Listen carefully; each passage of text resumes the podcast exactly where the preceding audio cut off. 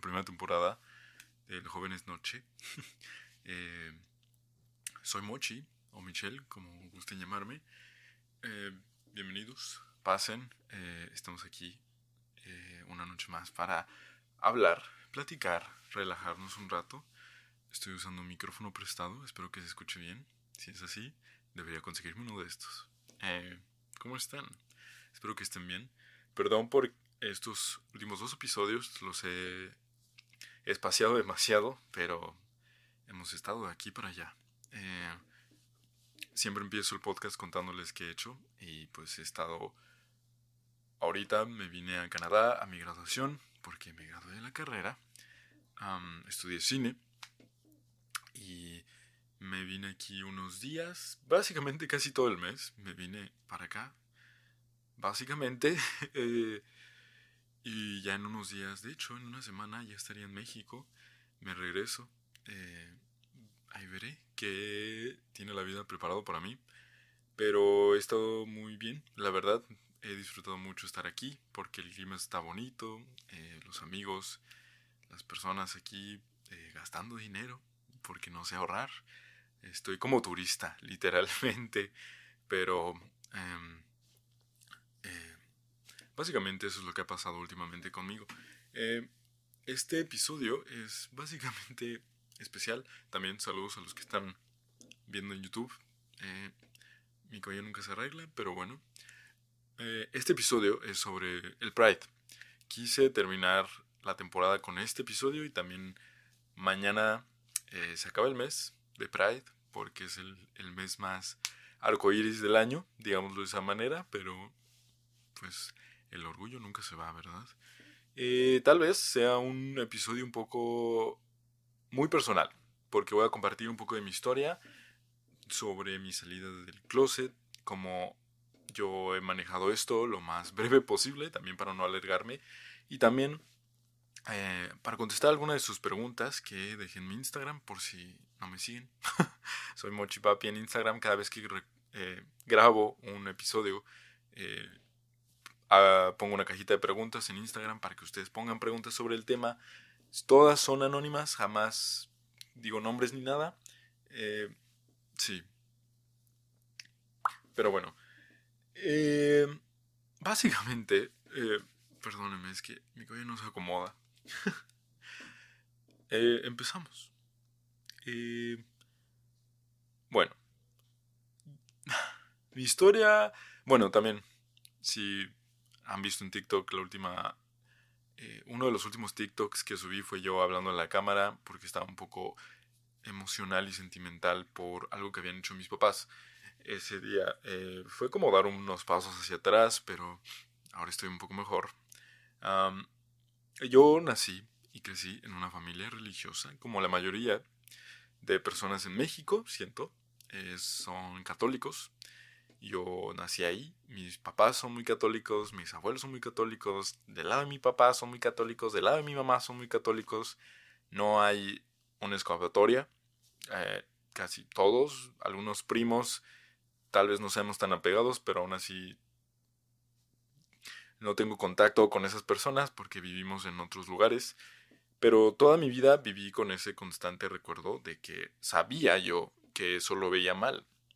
La la iglesia, la religión, eh, todo eso. Y obviamente yo sabía que mis papás lo iban a ver mal.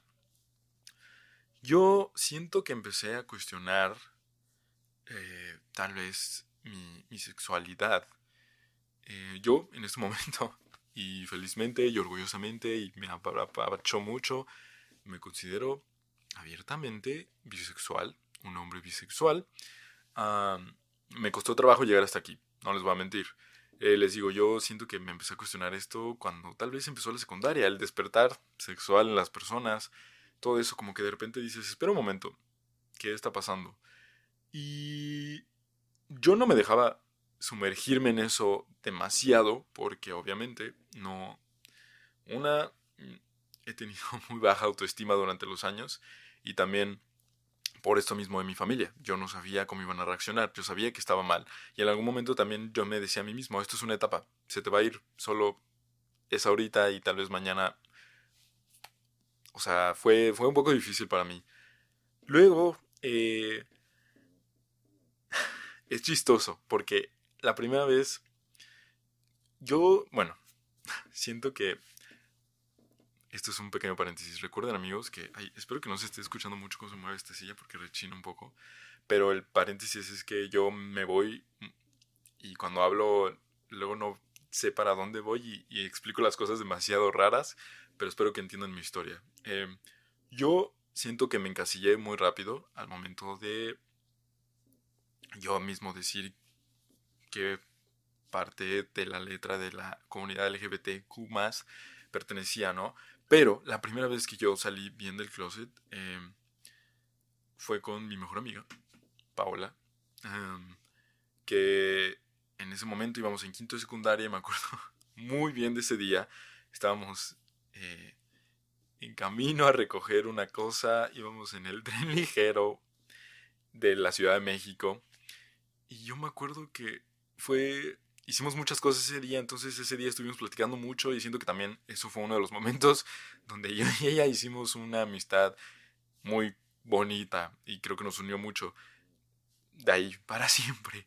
Eh, yo eh, me acuerdo que le, que le, empecé a contar y, me abrí mucho porque ella también tiene como esta aura o energía de confianza. Y yo me abrí y le dije, sí, eh, me gusta esta persona. Y le enseñé un hombre y una mujer. Y literalmente esa fue la primera vez que le conté a alguien en mi vida cuál era mi preferencia. Y le agradezco mucho. Eh, luego de eso, eso fue en quinto de prepa, yo eh, lo siguiente en mi vida o en este eh, parte de que es lo de mi sexualidad, yo en sexto empecé una relación con una persona, le voy a decir sujeto, este sujeto, porque fue un sujeto. Mi primer noviazgo en sí, mi amor adolescente, fue un novio. Eh, y yo en ese momento fue cuando les digo que me encasillé demasiado rápido. Fue como, ¡pup! Ah, me gustó un hombre, soy gay. Eh, no está mal. les digo, esto es mi experiencia. Si en algún momento digo algo que debería no decir, por favor háganmelo saber. También todos estamos aprendiendo en este momento. Eh, y literalmente empecé a salir con este sujeto espero que no se me vaya a salir su nombre. Em, para el respeto a la privacidad. Esto es una historia que yo estoy contando, pero bueno, esta persona era... Eh, fue muy bonito, la verdad. Eh, yo disfruté mucho esa relación, les digo, fue mi amor adolescente, literalmente. Em, todo iba bien hasta que em, esta, este noviazgo avanzó. Y esto llegó hasta el punto donde mis papás ya se daban cuenta de que yo estaba raro, ¿saben? los papás, especialmente las mamás, tienen ese sexto sentido, que, o sea, sí o sí lo tienen ahí. Y, y se empezaron a dar cuenta de que yo estaba raro y que yo estaba viendo mucho a esta persona. La veía en la escuela, afortunadamente, porque iba conmigo y también porque pertenece al grupo de mis amigos de la prepa. Eh, por eso nos conocimos. Eh, y a mí me gustó mucho porque em, yo tenía que esconder esto. Nunca pude en la vida hablar sobre esto. Hasta que un muy desafortunado día, la verdad yo ese día lo recuerdo muy bien y es un poco feo. No os voy a mentir, no, no, no lo disfruté. Yo salí del closet en ese momento. No, no salí, la verdad me obligaron a salir. Esa es la situación. Yo, eh, para ese momento, en mi pubertad, adolescencia, yo tenía 15, 16 años. Eh, yo siempre me dije, no, no, no le voy a decir nunca a mis papás, nunca le voy a decir a mi familia, porque yo sé que ellos lo van a tomar mal. Me voy a ahorrar eso. Y, y siempre dije, me voy a ir lejos y jamás se los voy a decir. Porque no quiero pasar por ese momento, porque sé que es malo tocar ese tema con ellos. Hasta que ese día llegó. Ese día llegó, yo fui... estábamos, era un domingo familiar, me acuerdo mucho.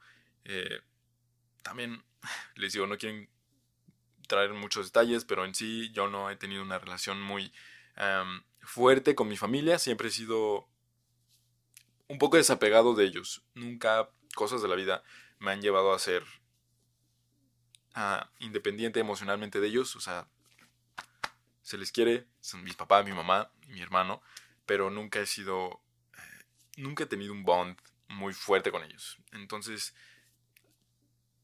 básicamente era muy superficial lo que ahorita se tiene, todavía no he podido tener una relación muy fuerte con ellos, se está trabajando, pero bueno, para ese momento, cuando yo tenía 16, 15, eso era nulo. Conocían de mí muy poco y bueno, ese día, domingo familiar, pasó y de repente íbamos en el coche y me acuerdo que alguien dijo, vamos por un café y nos fuimos a un café.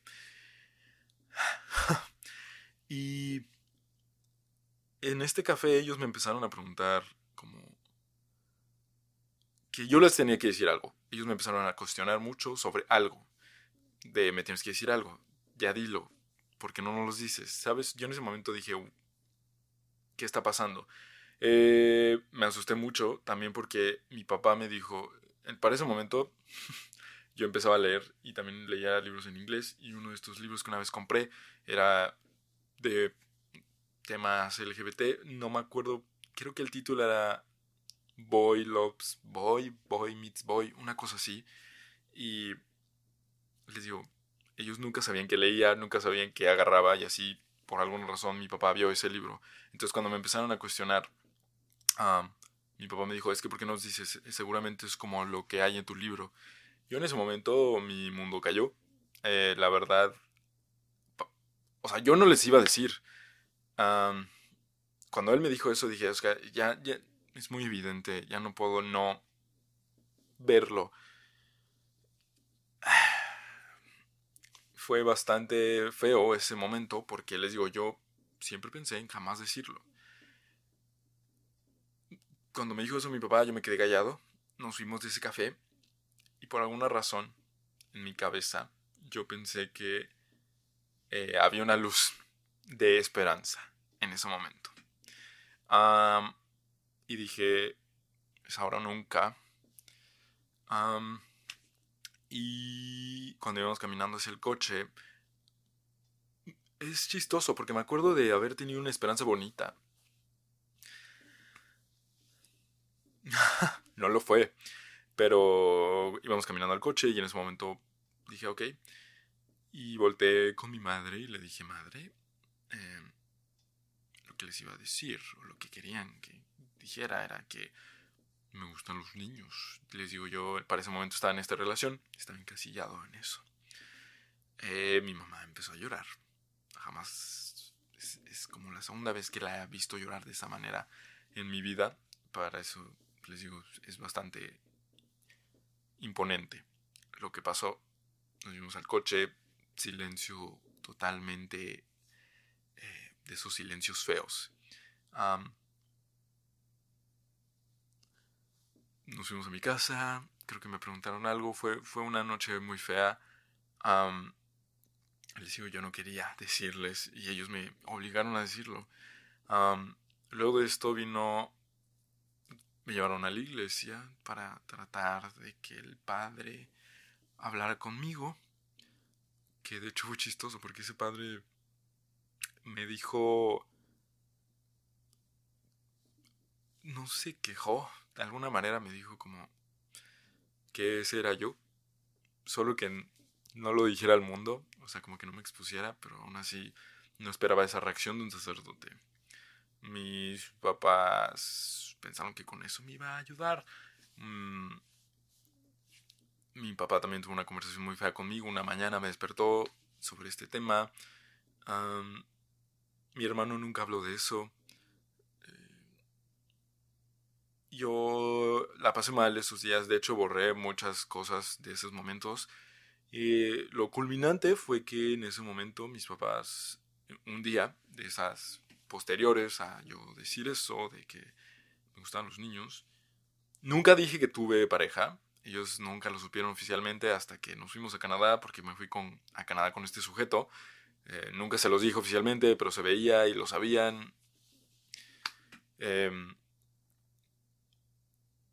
el peor día fue una vez que me llamaron a cenar y todos me empezaron a decir que literalmente me iba a ir al infierno y que mi alma se iba a perder y me lo dijeron los tres a mí, que les digo, en ese momento, ahorita lo sigo viendo feo, para ese momento no sé cómo es que fui tan valiente, no sé cómo Michelle de ese momento fue tan valiente para no romperse, para no hacer algo que no, porque después de ese momento fue muy feo, yo, yo me acuerdo que que les dije que no me importaba. Yo fui fuerte, les digo, no sé de dónde la saqué, la valentía, el poder, pero hice lo que pude. Eh, y después de eso mis papás borraron esos días en sus cabezas y en mi vida como si eso nunca hubiera pasado y empezaron a actuar como si eso nunca hubiera pasado.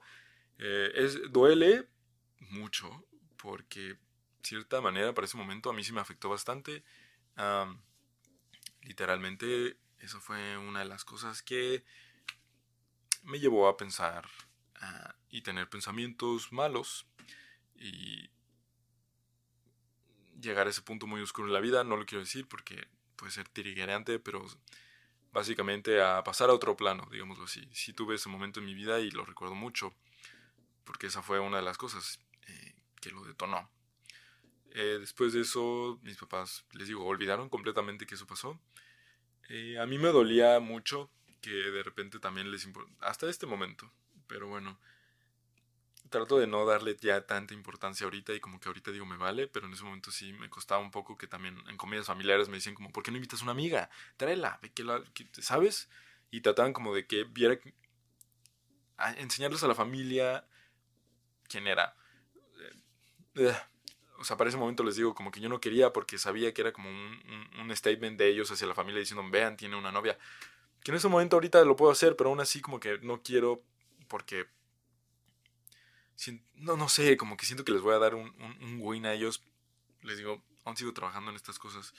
Pero a mí no me gustaba porque era como, como, ¿por qué les importa más lo que van a pensar las otras personas en vez de lo que le está pasando a tu hijo? Siempre lo vi muy feo. Eh, también pasaron cosas en la escuela. Tuve un, un, episodio un poco homofóbico de, un par, de parte de una maestra. Que en ese momento, si me hubiera ido hacia atrás, me hubiera parado. Ya, no a discutir, pero sí a decir como, oiga, pero en ese momento no, porque tenía miedo de que se supiera, que le hablara a mis papás y les dijeran qué estaba haciendo, porque fue un parte, les digo, como un episodio homofóbico. Eso fue cuando me obligaron a salir del closet. Yo seguía avanzando. Esta relación que tenía con este sujeto eh, eh, terminó en el, a principios del 2019. Yo en ese momento, o sea, hubo muchas cosas con este sujeto.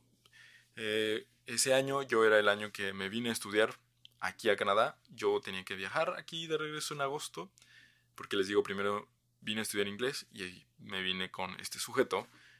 Pasamos aquí cinco meses y luego hubo cosas. Fue el 2018 y hasta el 2019, ya bien con mis papeles y todo, me vine para acá, pero en agosto. O sea que básicamente como que nunca hubo un momento de tranquilidad para mi persona hasta que llegó la pandemia, básicamente.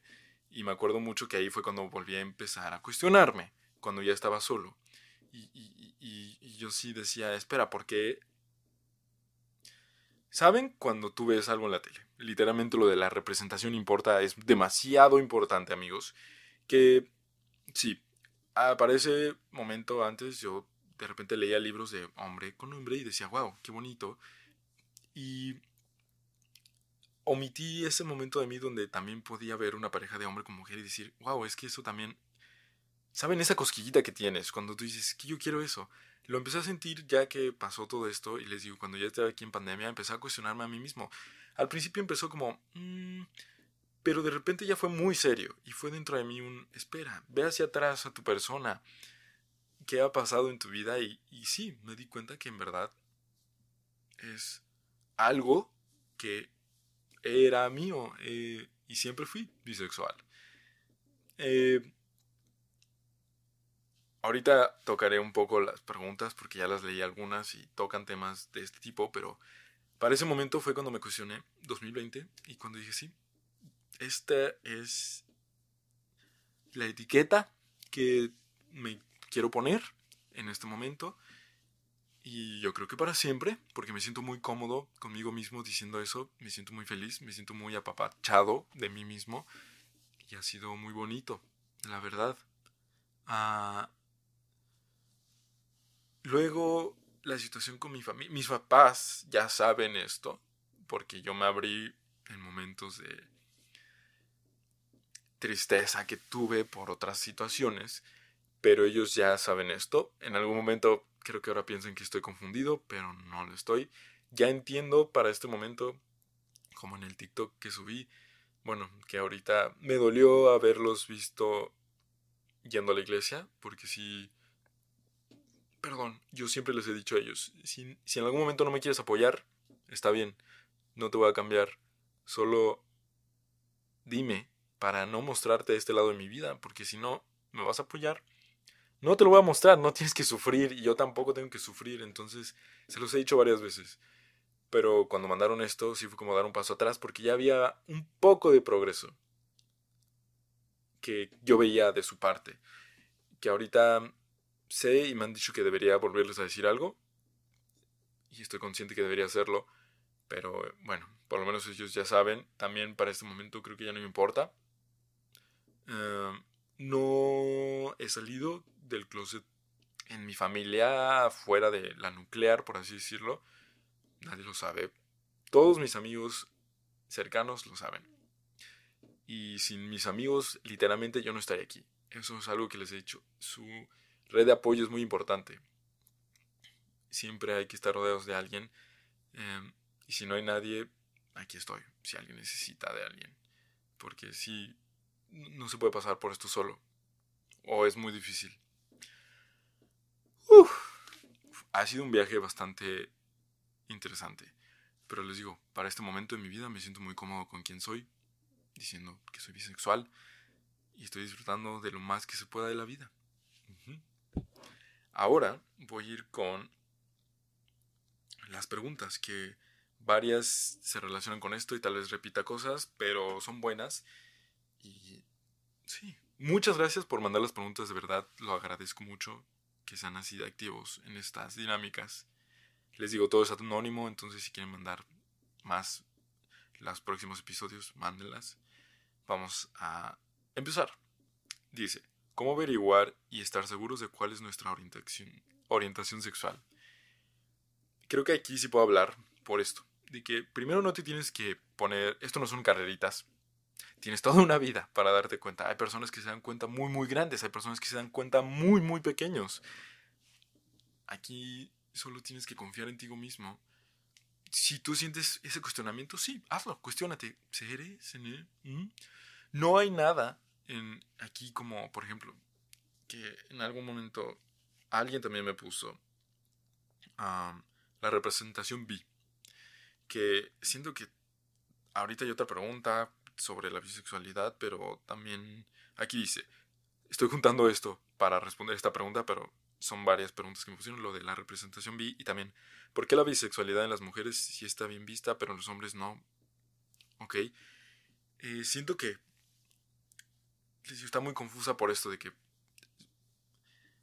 no tienes que poner, no hay metas, no hay taches que tienes que hacer como para decir, sí, es que ya ves un hombre y una mujer, ya puedo ser bisexual. No, puedes tener pareja solo hombres y aún así decir que eres bisexual, puedes tener pareja solo mujeres y no, ¿sabes? O sea, de igual manera si eres mujer, hombre, no tienes que poner un tache y decir es que ya, como ya hice esto, eso es lo que yo pienso en este momento.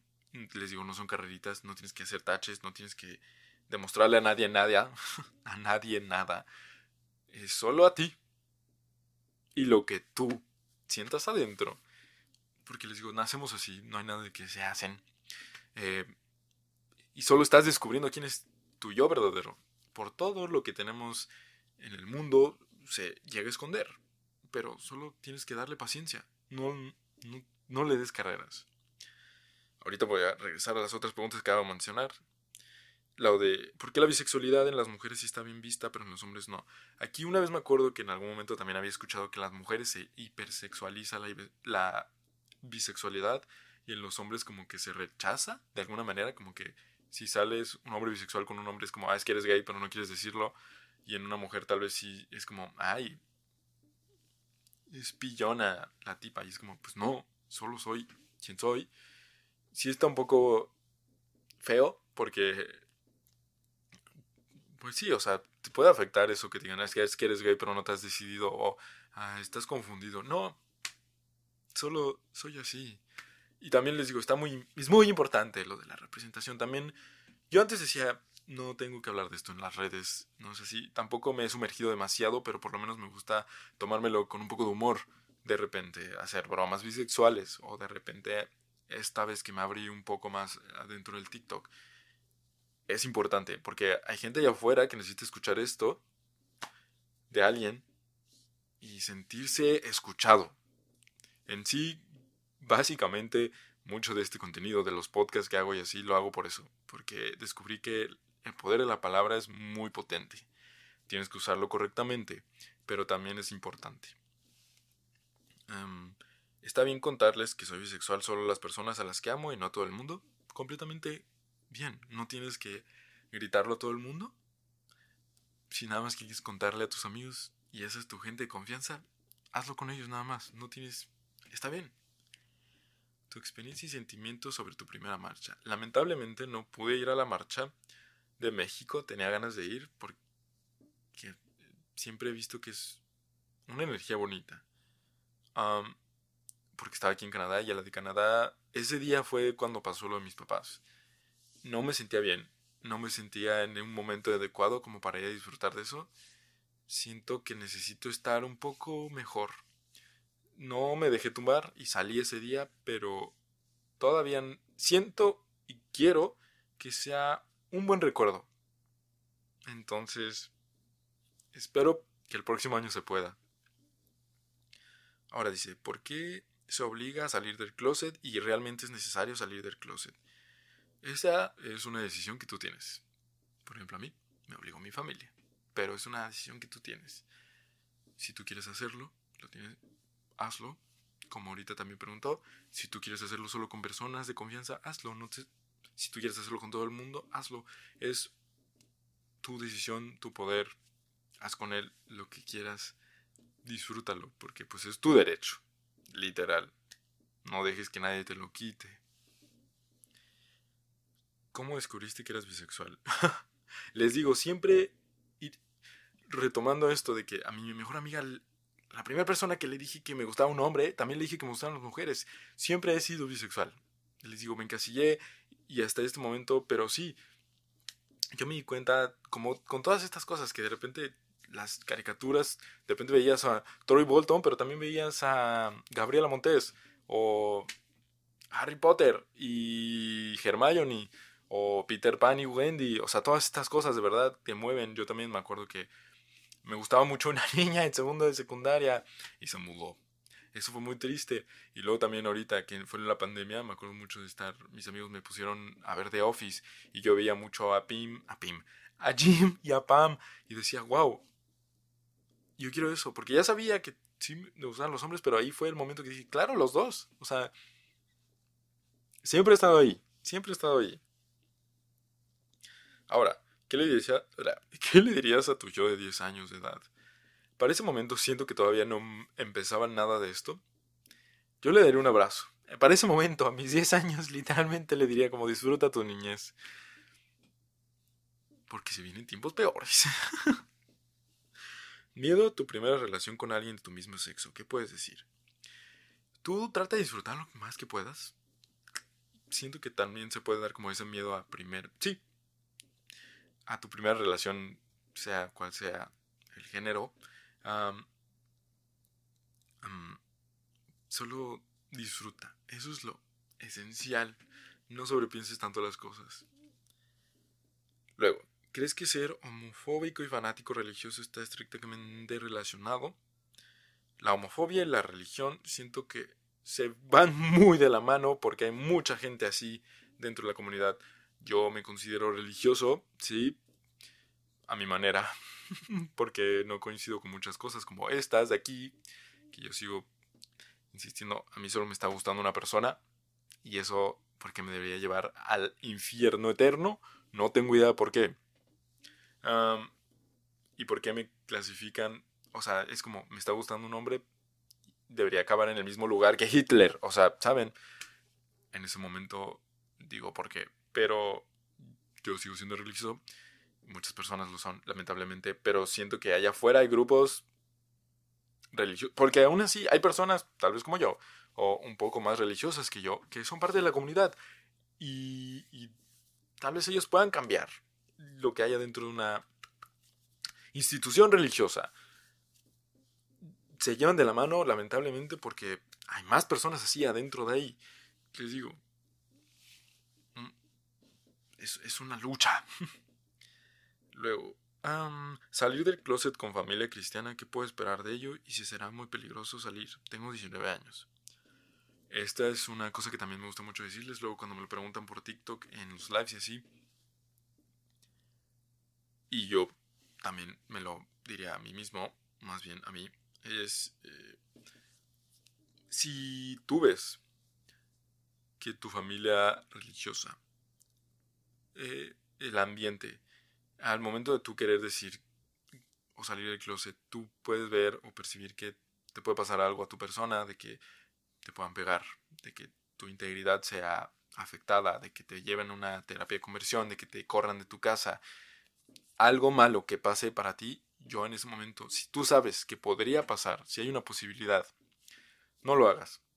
Lo importante aquí es que te cuides a ti como una persona. Y claro, si tienes muchas ganas de hacerlo, lo sé, pero es más importante tener un lugar por lo menos donde dormir, algo, un techo, no queremos acabar en la calle, no queremos que te peguen, no queremos que te manden a una terapia. Es difícil, pero las situaciones son así. Sí tengo que admitir que sería una... Eso es una utopía. Pensar, eh, por ejemplo, tú dices que tienes 19 años. Yo salí a los 16 y tal vez a mí me pudo haber pasado algo así. Yo en ese momento no soy autosuficiente, sigo estando en la escuela, muchas cosas así. Sería una utopía poder decir que me valga y yo voy a ser quien soy. Sí, puede serlo, pero para ese momento tienes que ver tus posibilidades, qué puedes hacer. Tal vez te pueda recibir alguien, sí, pero si no, vas a tener que guardar eso.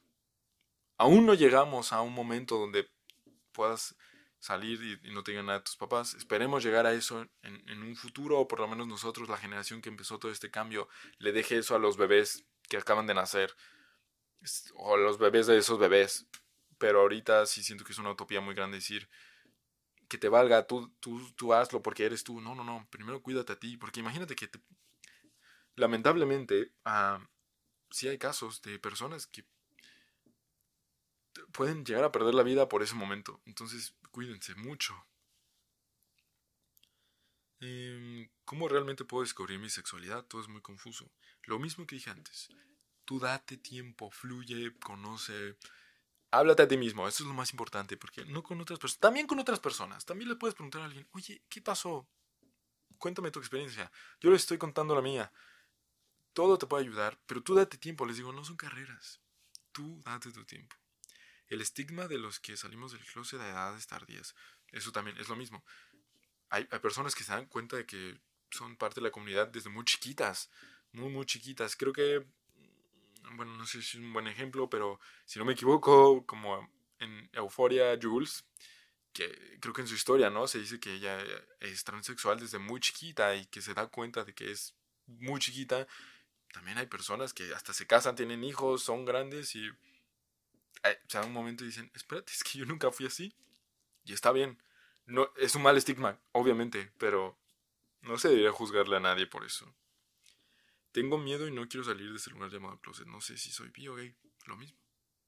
No te preocupes, tú te puedes quedar dentro el tiempo que necesites, el tiempo que sea necesario. Disfrútalo. Cuando estés listo, vas a salir. No son carreras. Tú también, tranquilo.